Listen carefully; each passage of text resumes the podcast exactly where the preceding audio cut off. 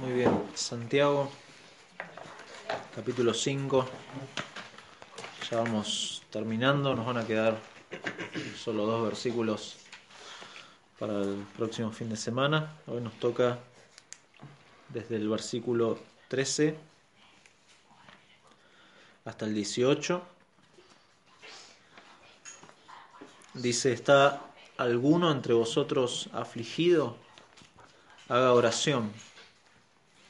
¿Está alguno alegre? Cante alabanzas. ¿Está alguno enfermo entre vosotros? Llame a los ancianos de la iglesia y oren por él, ungiéndole con aceite en el nombre del Señor. Y la oración de fe salvará al enfermo, y el Señor lo levantará. y si hubiere cometido pecados, le serán perdonados. Confesaos vuestras ofensas unos a otros y orad unos por otros para que seáis sanados. La oración eficaz del justo puede mucho. Elías era un hombre sujeto a pasiones semejantes a las nuestras, y oró fervientemente para que no lloviese, y no llovió sobre la tierra por tres años y seis meses. Y otra vez oró, y el cielo dio lluvia, y la tierra produjo su fruto. Un pasaje eh, complejo. Eh, tengo que confesar que me encontré con un, con un pasaje que eh, para muchísimos comentaristas fue como un campo de batalla de diferentes interpretaciones y de diferentes cuestiones que salieron eh, a lo largo de los siglos del cristianismo. Es un pasaje que no es sencillo, pero eh, leído en su contexto y analizado en su contexto podemos ver a la luz un montón de cosas. Varios grupos han usado este pasaje para, para apoyar un poco sus creencias. Eh, lo han usado como un texto de prueba. Eh, por ejemplo, el catolicismo lo ha usado eh, para apoyar el tema del sacramento de la extrema unción. La extrema unción es esa oración que se hace por los enfermos ya terminales y que se lo precede con una unción con aceite. Y después los que apoyan eh, lo- los, lo- estos personajes que, hablan de sanidad y, de la sanidad por, por fe. eh, nosotros creemos que Dios puede sanar a la, a la gente y, y eso es, es algo que Dios puede hacer. Pero muchos han usado eh, este pasaje para decir que, bueno, que todos los cristianos enfermos tienen garantizada la sanidad mediante la oración y no es de lo que habla el pasaje y ahora lo vamos a ver. Así que yo me anoté un par de preguntas que me surgían al leer el pasaje y que algunas la vamos a ir respondiendo, pero eh, preguntas como ¿qué clase de sufrimiento tiene Santiago en mente en el versículo 13? ¿Qué tipo de enfermedad se presenta en el versículo 14?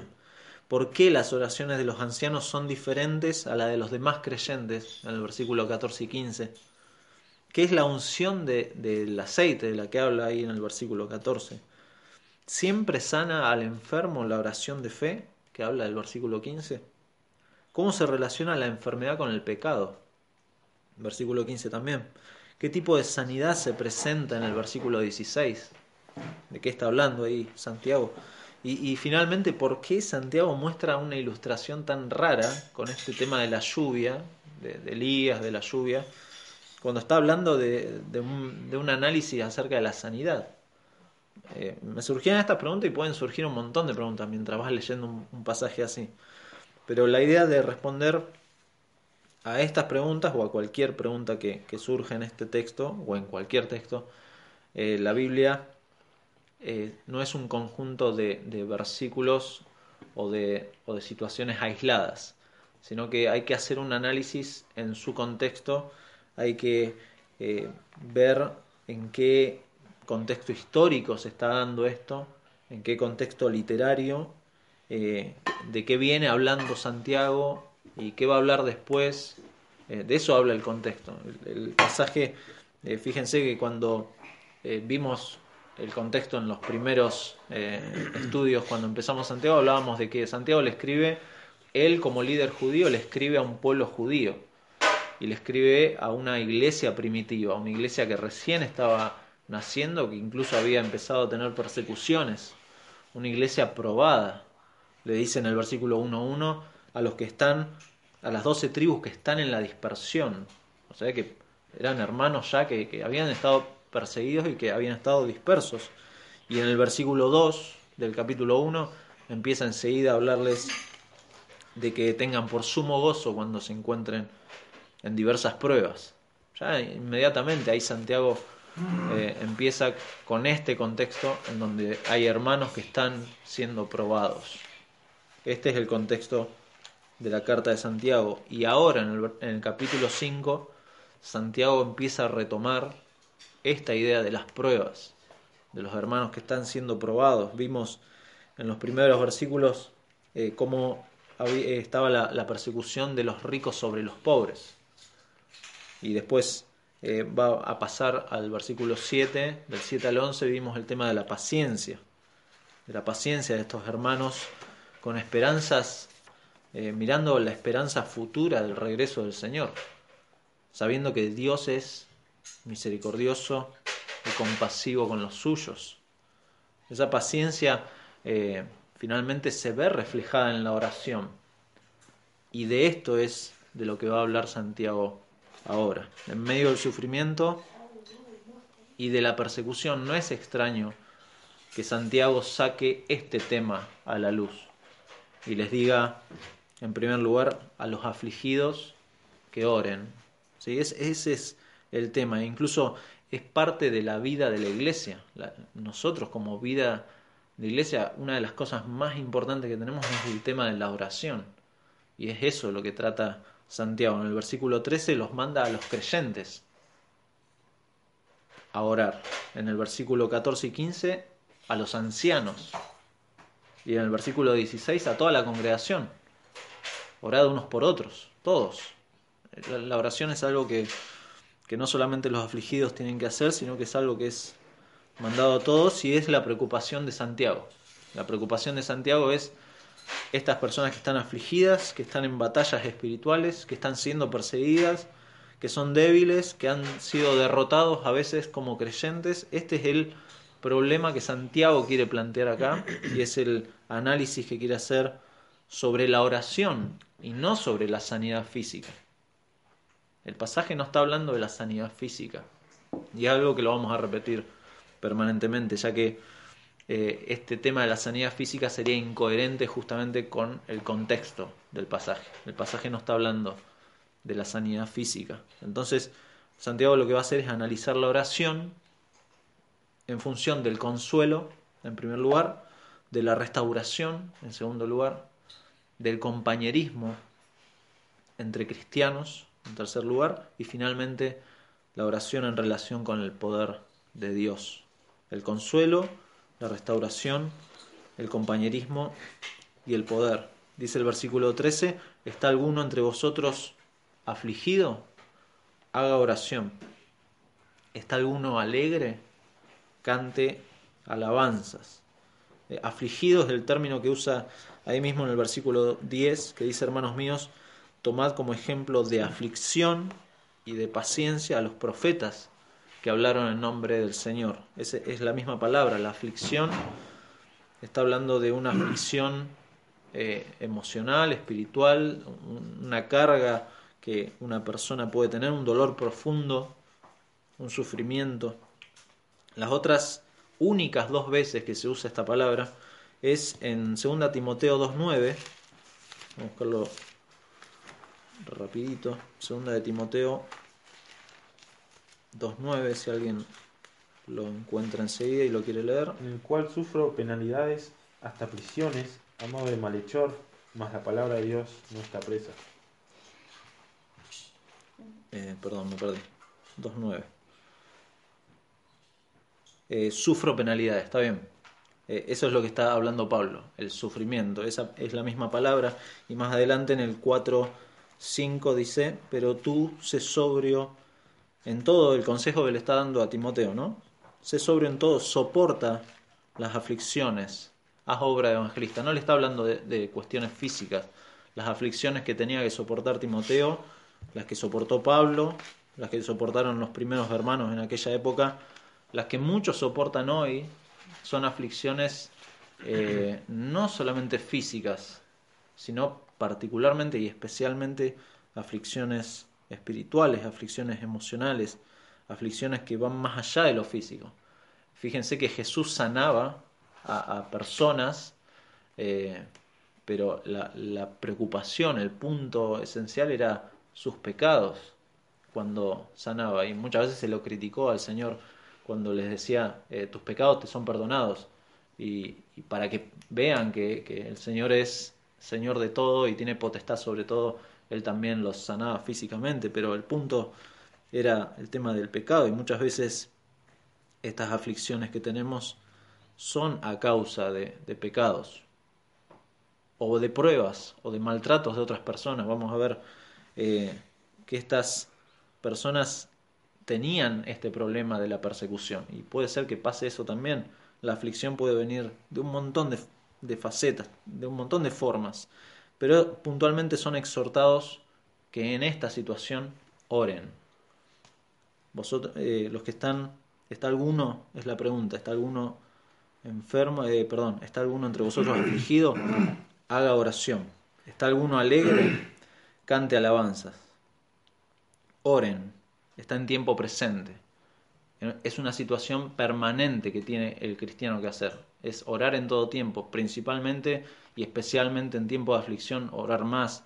Pero es algo que permanentemente tiene que estar ¿Por qué? Porque el cristiano sabe que Dios, como dice Pablo en 2 Corintios 1, 3 y 4, Dios es el Padre de misericordias y Dios de toda consolación, el cual nos consuela en todas nuestras tribulaciones, sea cual sea la que estés pasando, Dios nos consuela en todas nuestras tribulaciones y Pedro nos aconseja que echemos toda nuestra ansiedad sobre Él, sobre Dios, porque, porque Dios tiene cuidado de nosotros. Cuando la vida es difícil cuando eh, hay cosas que nos abruman o cuando somos eh, perseguidos o, aplastados por la aflicción, debemos rogar a Dios, que es el Dios de toda consolación. Dios nos consuela.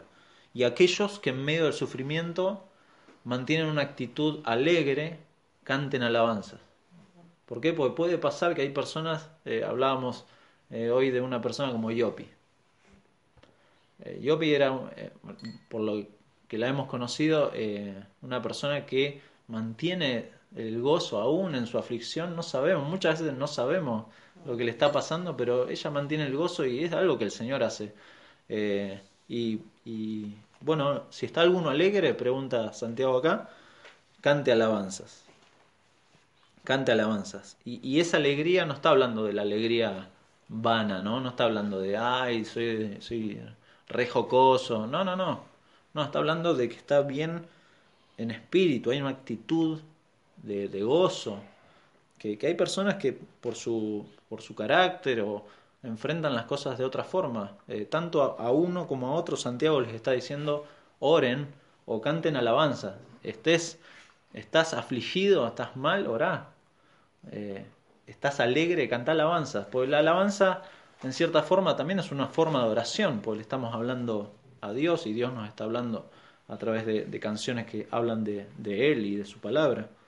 Entonces, está alguno afligido, ore, está alguno alegre, cante alabanzas. Ese es el primer encabezado, la relación de la oración con el consuelo, el consuelo que encontramos en Dios.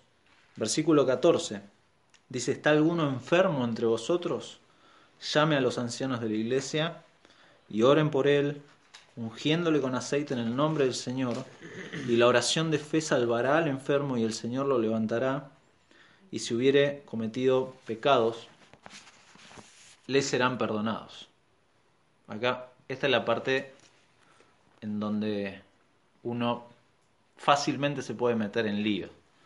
Si, si lo agarra así, aisladamente, este, a esta parte, este pasaje. Son los dos versículos quizás más mal interpretados que, se pueden encontrar, hay muchos más, pero estos eh, eh, se encuentra mucho debate. Eh, no voy a entrar en el debate porque es, es, muy, es muy rico, es muy profundo, está, es muy interesante acerca de, de lo que se habla. Pero a primera vista, Santiago, y lo que hemos visto del contexto, Santiago no está hablando de sanidad física, la sanidad física eh, que viene por la oración de los ancianos. ¿Está alguno enfermo entre vosotros?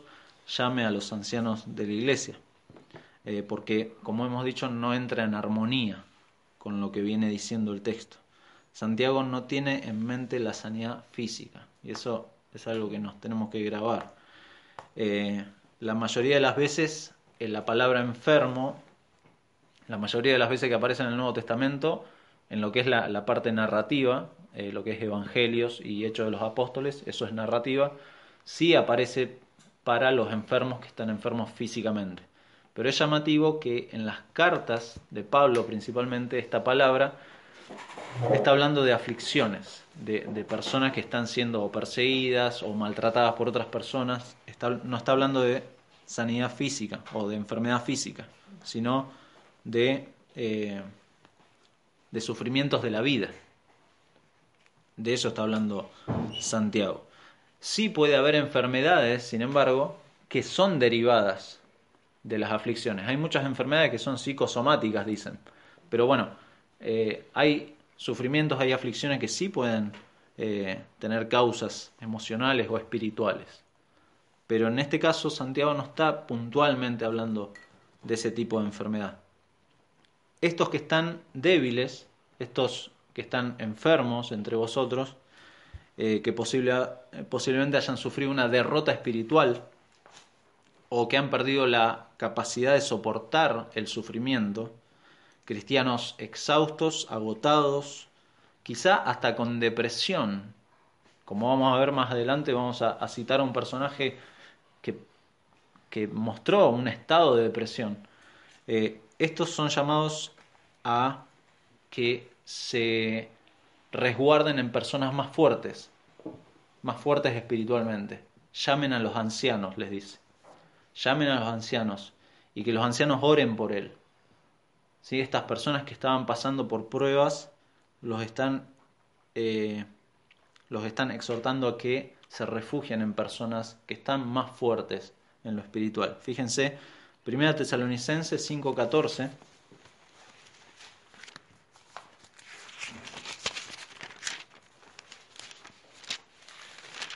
Primera Tesalonicenses 5:14 y Gálatas 6, 1 al 3. 5.14 de Primera Tesalonicenses y Gálatas 6, 1 al 3. Cualquiera que quiera leerlo. También os rogamos, hermanos, que amonestéis a los ociosos, que alentéis a los de poco ánimo, que sostengáis a los débiles, que seáis pacientes para con todos. Segunda, ah, perdón, segunda, ¿no? no, no, está bien. Primera Tesalonicenses 5.14. Ah, Muy bien. Y Gálatas 6, del 1 al 3.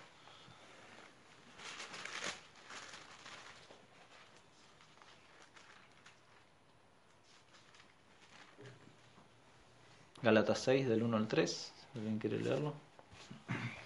Cualquiera. Gracias. Hermanos, según os fuere sorprendido en alguna falta, vosotros que sois espirituales, restauradle con espíritu de mansedumbre, considerándote a ti mismo, no sea que tú también seas tentado.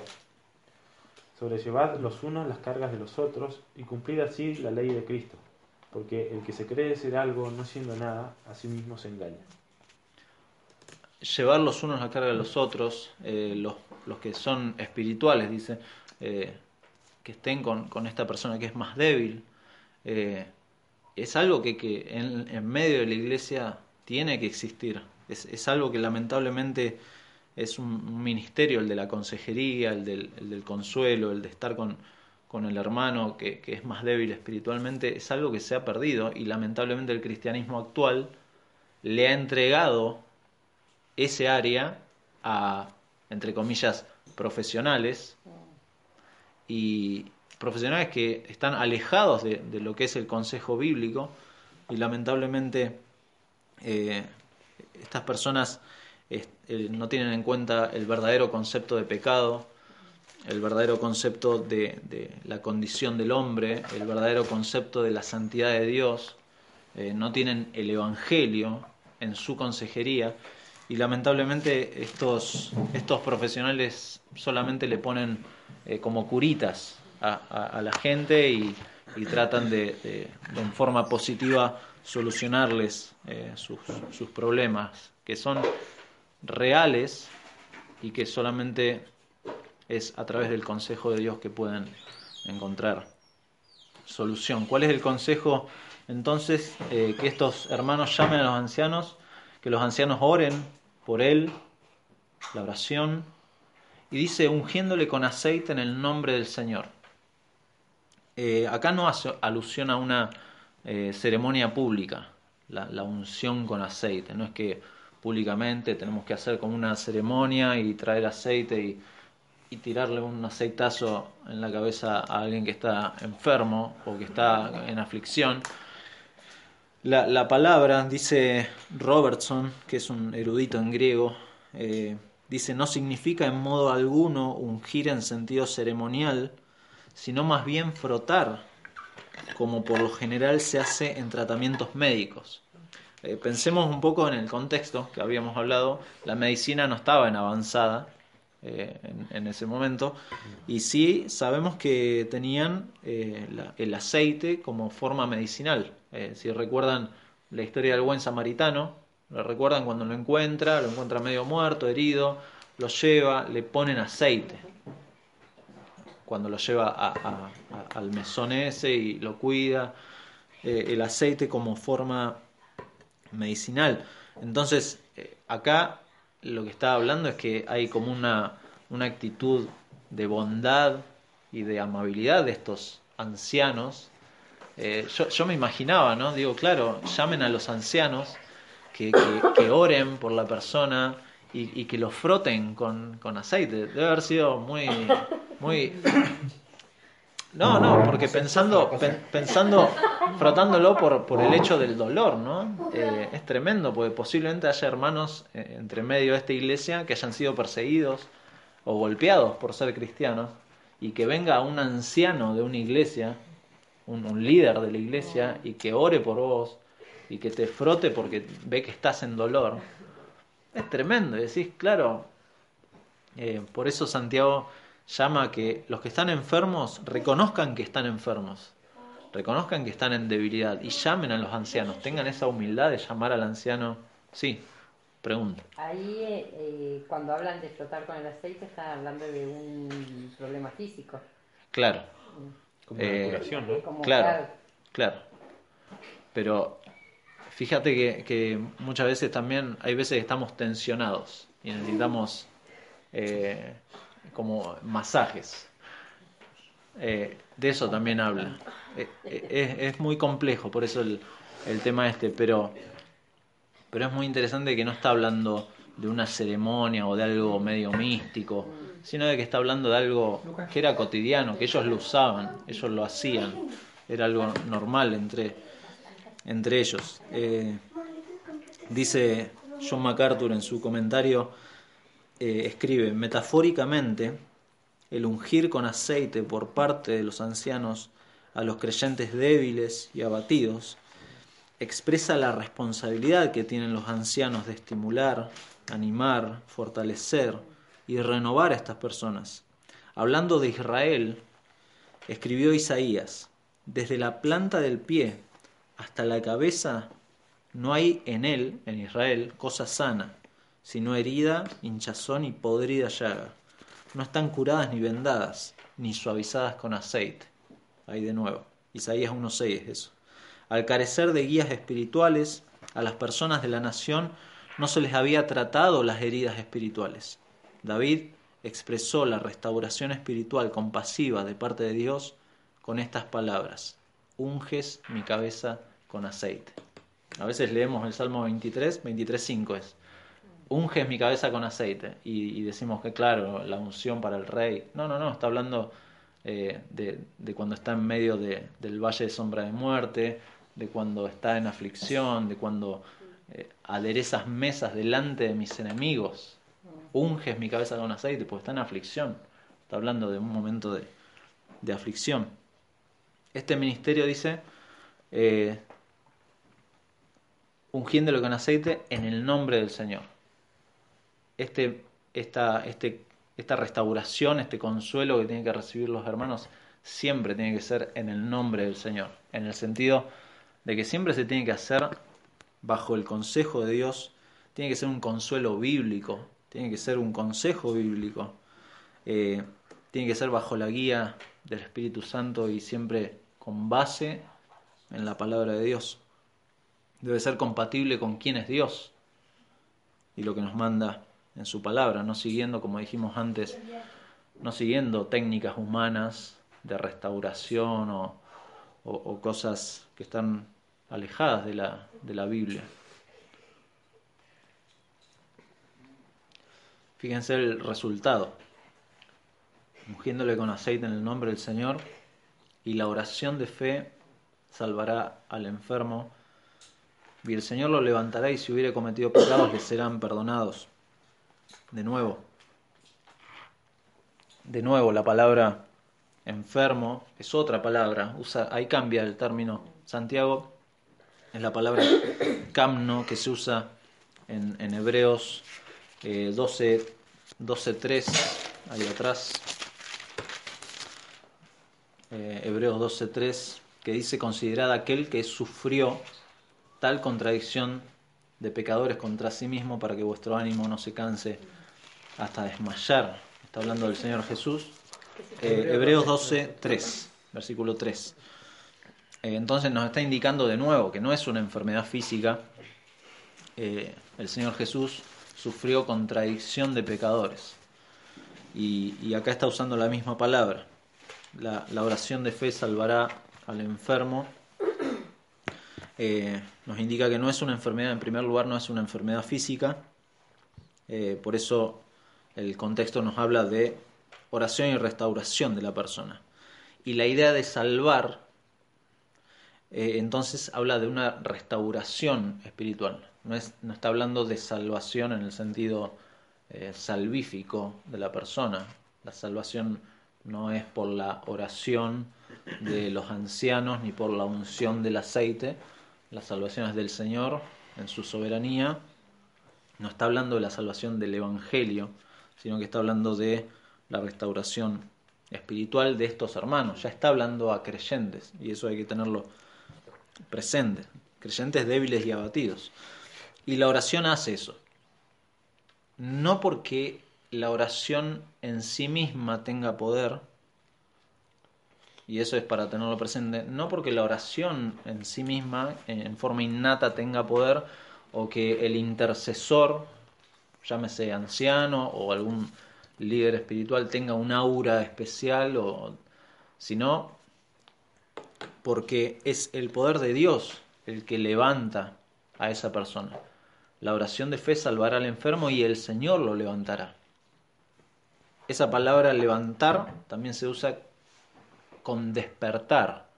Y es el Señor el que en definitiva levanta y despierta a la persona. Es el Señor en su soberanía que restaura a la gente. No es nuestra oración, no es que porque yo oré la persona fue restaurada o porque yo tengo algo especial. No, no, no. Esto es pura y exclusivamente una obra que Dios hace. Dios despierta, Dios levanta y en su misericordia muchas veces usa canales humanos para que por medio de la oración seamos de bendición a, otros. Una vez más, entonces Santiago nos da evidencia de que no se trata de sanidad física. No sé cuántas veces lo repetí ya. Pero tiene que quedar en claro en este pasaje que no está hablando de eso, porque incluso dice eh, ahí mismo, eh, salvará al enfermo y el Señor lo levantará, y si hubiere cometido pecados, le serán perdonados. Evidentemente no está hablando de un problema físico, porque en ningún lugar de la Biblia nos habla de que las enfermedades son resultado del pecado. En ninguna parte de la Biblia habla de eso, porque si no caeríamos en la teología de los amigos de Job. No sé si se acuerdan la historia de Job. Eh, Job tuvo un montón de males, incluso enfermedad, y la teología de los amigos de Job era el principio de retribución. Ah, pecaste contra Dios, te pasa esto. Y, en ninguna parte de la Biblia habla de que las enfermedades sean resultados de nuestros pecados. Eh, sí sin embargo, sí eh, puede haber eh, por causa del pecado puede haber una- un problema emocional o espiritual, un abatimiento que después nos traiga un problema eh, de, enfermedad o, depresivo. Puede pasar, pero no que la enfermedad sea causa del pecado. La enfermedad por ejemplo, una enfermedad, no sé, una dolencia, una muela, me duele una muela. Eh, no es por causa del pecado, sino pues se me carió la muela, me duele un- un cáncer. Muchas veces no es, no es por causa, apareció el cáncer y entra dentro de la soberanía de Dios, pero no es por causa del pecado. No podemos decir, ah, le agarró cáncer a una persona porque pecó. No, es, es, un- es terrible decir eso porque en la Biblia no habla justamente de eso. Sí, el abatimiento, el, el- la, la, la, derrota espiritual muchas veces sí puede pasar por, por causa de pecados y por eso la confesión a Dios es el antídoto. Cuando el creyente clama de corazón a Dios, encuentra perdón y es fortalecido. Y en esta parte, los ancianos, los que son más fuertes espiritualmente, pueden ayudar a, este hermano a distinguir esos pecados y lo pueden ayudar a confesarlos y se pueden unir a él en, en oración. Por eso pasamos al, a- al, al siguiente encabezado que habla de la oración y el compañerismo. Santiago va a cambiar ahora en el versículo 16 su atención a hablarnos a todos, confesaos vuestras ofensas unos a otros y orad unos por otros para que seáis sanados. De nuevo, de nuevo, no está hablando de sanidad física, sino que nos confesemos unos a otros, le está hablando a la congregación en general, no esperar a que el pecado eh, produzca abatimiento en un hermano, sino que confesemos nuestros pecados eh, unos a otros. Eh, fíjense que el pecado siempre se quiere quedar oculto, siempre quiere quedar oculto. Y lo más dañino que, que puede hacer una congregación, una iglesia, es disciplinar al hermano y aislarlo. Porque muchas veces se hace eso. Ah, pecador, pum, te disciplino, que esa parte nos encanta, eh, y después queda aislado.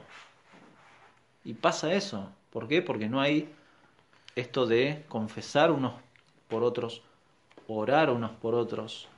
¿Para qué? Para que seáis sanados, no para que el, el que pecó sea sanado, sino para que todos, ¿por qué? Porque es un cuerpo, está hablando de la iglesia, la congregación toda necesita ser sanada, porque un miembro está en, en dolencia.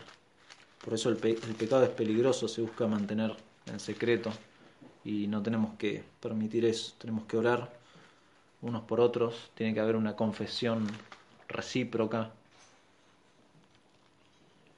una búsqueda de que haya eh, la intención de que seamos sanados, porque el pecado lo que hace es eh, separarnos unos de otros. Es, es el objetivo muchas veces también de Satanás. Para que sean sanados. Se refiere acá entonces, cuando habla también de vuelta de sanidad, se refiere a una forma metafórica del perdón de Dios en la restauración. Sean sanados está hablando de que seamos restaurados en el perdón de Dios y principalmente el cristiano que sea arrepentido de ese pecado. Se usa eh, ahí atrás en Hebreos, Hebreos 12, esta, este término de que sean sanados.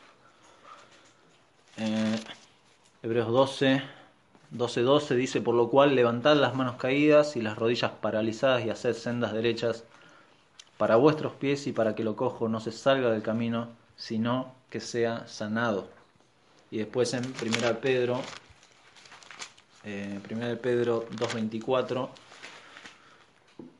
cuando habla del Señor Jesús, eh, de su condición, dice quien llevó él mismo nuestros pecados en su cuerpo sobre el, madero para que nosotros, estando muertos a los pecados, vivamos a la justicia y por cuya herida fuisteis sanados. Y finalmente el último apartado es acerca de la oración y el poder de Dios. Dice versículo 16, la segunda parte, la oración eficaz del justo puede mucho. Y acá el ejemplo. Elías era un hombre sujeto a pasiones semejantes a las nuestras y oró fervientemente para que no lloviese y no llovió sobre la tierra por tres años y seis meses y otra vez oró y el cielo dio lluvia y la tierra produjo su fruto. Eh, una, una forma de, de alentar a estos hermanos es la oración eficaz del justo puede mucho. O sea, oren porque la oración eficaz del justo puede mucho. Háganlo. No, no, no, no se queden con, con no confesar, con no orar. ¿Por qué? Porque la oración eficaz del justo puede mucho.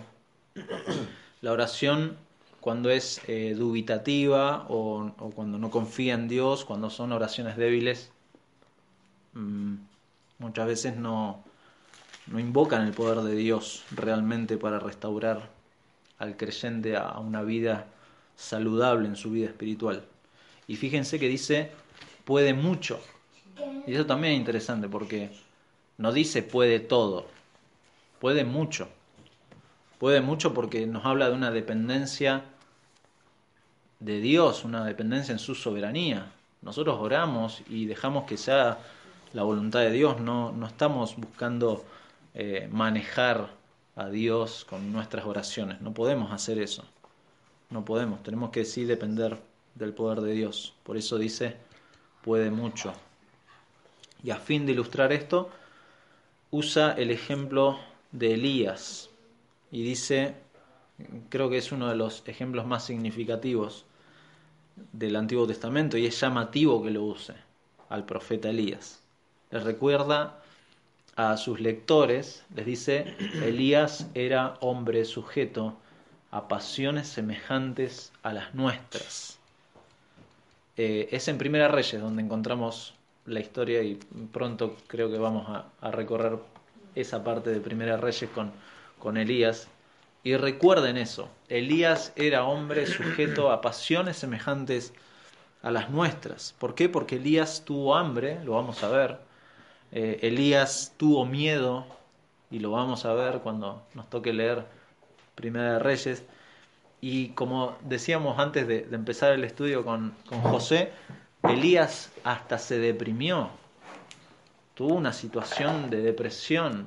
Después de, de, de, haber enfrentado a los profetas de Baal en el Monte Carmelo y de haber matado 400 sacerdotes de Baal, eh, se encontró con la situación de que Jezabel lo estaba persiguiendo y ahí tuvo miedo, escapó, fue, se escondió en una cueva, se deprimió y hasta le pidió a Dios que lo matara.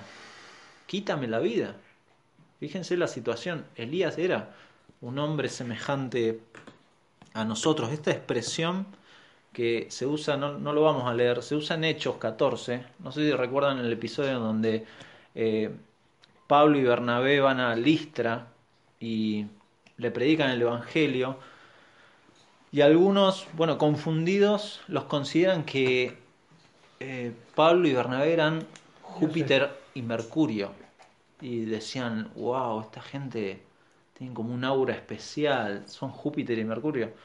Y Pablo le dice, no, eh, ahí en el 14.15 les dice, no, somos semejantes a, a ustedes y, y, venimos a hablarle de, del verdadero Dios, pero no, no tiene nada que ver con esto. Esta expresión es la que usa acá. Era Elías un hombre semejante a nosotros, no era un semidios. A veces vemos a los profetas y creemos que son como semidioses o que o que tenían algo especial. No, no, no, eran hombres semejantes a nosotros. No era alguien inmune al pecado. Eran hombres que pecaban. Por eso usa esta la expresión sujeto a pasiones semejantes a las nuestras. Pero ¿qué hizo? Oró. Oró a Dios y pasó algo increíble porque oró para que no lloviese y no llovió sobre la tierra por tres años y seis meses y otra vez oró y el cielo dio lluvia y la tierra produjo su fruto. Hizo eso. Dice, oró fervientemente, oró con oración, es literalmente. Oró con oración, es como que, que pone un énfasis ahí Santiago. Oró con oración. Un hombre común, y este es el punto, un hombre común en dependencia de Dios. Eso era Elías, hombre semejante a nosotros, sujeto a las mismas pasiones, pero en dependencia, en dependencia de Dios y Dios actuando en su soberanía, trayendo lluvia, haciendo parar la lluvia, eh, manejando las cosas como Dios sabe manejar las cosas. Así es la relación de nuestras oraciones unos por otros y todos en dependencia de Dios. Me encantó una cita de, y con esto quiero terminar, de James Packer. Escribió un libro que se llama El conocimiento del Dios Santo, que se los recontra recomiendo. Y hablando sobre, sobre la oración, dice, los hombres que conocen a su Dios son ante todo hombres de oración. Y el primer aspecto en el que su celo y su energía por la gloria de Dios se ponen de manifiesto es en sus oraciones. Si en cambio, continúa Packer, no se manifiesta en nosotros ese poder para la oración y en consecuencia no podemos ponerla en práctica, tenemos entonces una prueba segura de que todavía conocemos muy poco a nuestro Dios. Una prueba segura de que todavía conocemos muy poco a nuestro Dios, porque claro, si conocemos a nuestro Dios vamos a orar. Si conocemos al Dios de la Biblia, vamos a orar a Él porque sabemos que Él es soberano y Él tiene el control de todo y vamos a, a depender de Él. La oración nos ayuda entonces en el consuelo, nos guía en nuestra alabanza a Dios, restaura nuestras vidas y las de aquellos hermanos en debilidad. Habla mucho de nuestro compañerismo y de cómo el amor de Dios se manifiesta en nuestra comunión y nos hace crecer en dependencia de Dios, quien no solo ha hecho todo en Cristo, quien no solo ha reconciliado a pecadores rebeldes y enemigos, sino que además inclina su oído todos los días para escuchar nuestras oraciones.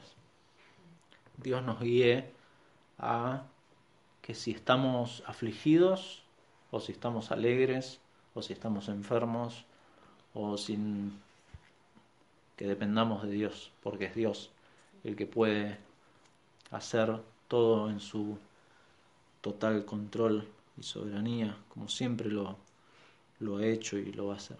Vamos a orar. Padre, gracias por tu palabra.